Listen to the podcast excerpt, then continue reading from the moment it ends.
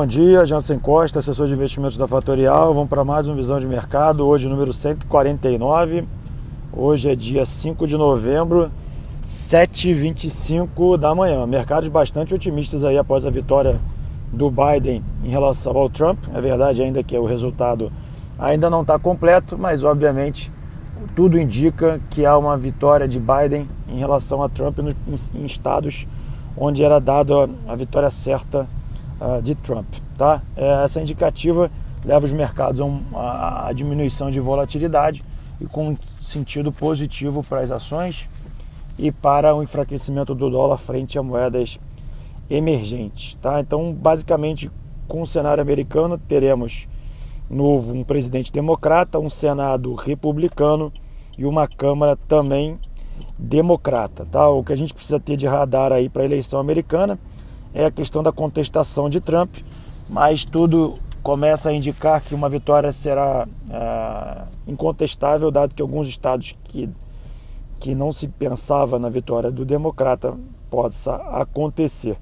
Falando um pouco de Europa, o Banco Central Europeu, é, na verdade em inglês, anunciou uma nova rodada de estímulos no país. Isso não era esperado, isso também leva mais otimismo para os mercados internacionais. Falando de mercados internacionais, resultados corporativos, resultados de dois bancos suíços surpreenderam, Societe Generale e Unicredit, também veio acima do esperado, levando um otimismo aí para as bolsas na Europa. Falando ainda de internacional, é, a narrativa uh, antes do mercado, com a vitória de Trump e agora com a possível vitória de Biden, ela mudou Tá? Então, o que, que o mercado está lendo agora de uma maneira consensual?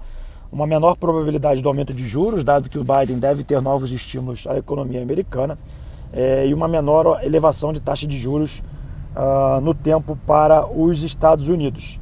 É, uma outra situação importante que está se levando em consideração nos últimos dois dias aqui nos mercados internacionais é a visão de, de Biden para o futuro. Né? Então, uma energia limpa e uma política expansionista com foco no fortalecimento das relações com a China. Então, é, falando de China, relembrando aqui os últimos podcasts que a gente falou, independente da vitória de Biden e Trump, no Trump era uma situação bastante confortável aqui para o Brasil, porque era uma situação já conhecida, e Biden seria uh, algo novo, porém não seria tão negativo, dado que esse estímulo à China levaria um, um mercado mais forte para os mercados emergentes. Então, com isso, é, é, se vê uma, um fortalecimento dos mercados emergentes.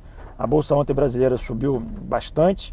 É, a parte de commodities internacionais chama atenção para a parte de metal. É, então, fortalecimento aí de Vale, siderurgia, é, essas, essas commodities metálicas serão beneficiadas. E, obviamente, com o crescimento da China, no mercado consumidor chinês, teremos também fortalecimento das commodities agrícolas. Então, mais um ponto positivo aqui para o Brasil.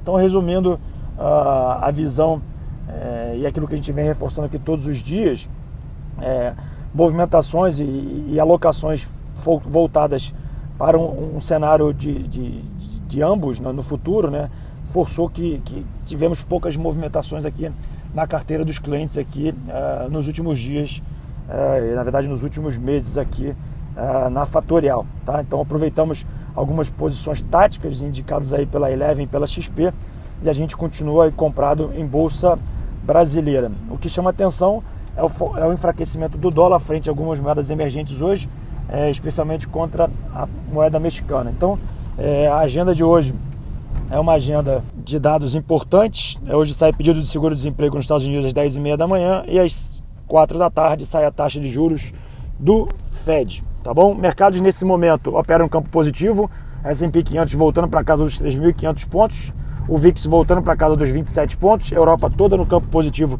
com quase 2 de alta, o dólar vai perdendo espaço para moedas emergentes, inclusive o peso mexicano e contra moedas internacionais também. Tá? E o petróleo opera no 0 a 0. Vou ficando por aqui, voltamos mais tarde no Instagram da Fatorial, arroba Fatorial Invest. Bom dia a todos e um ótimo dia de negócios. Tchau, tchau.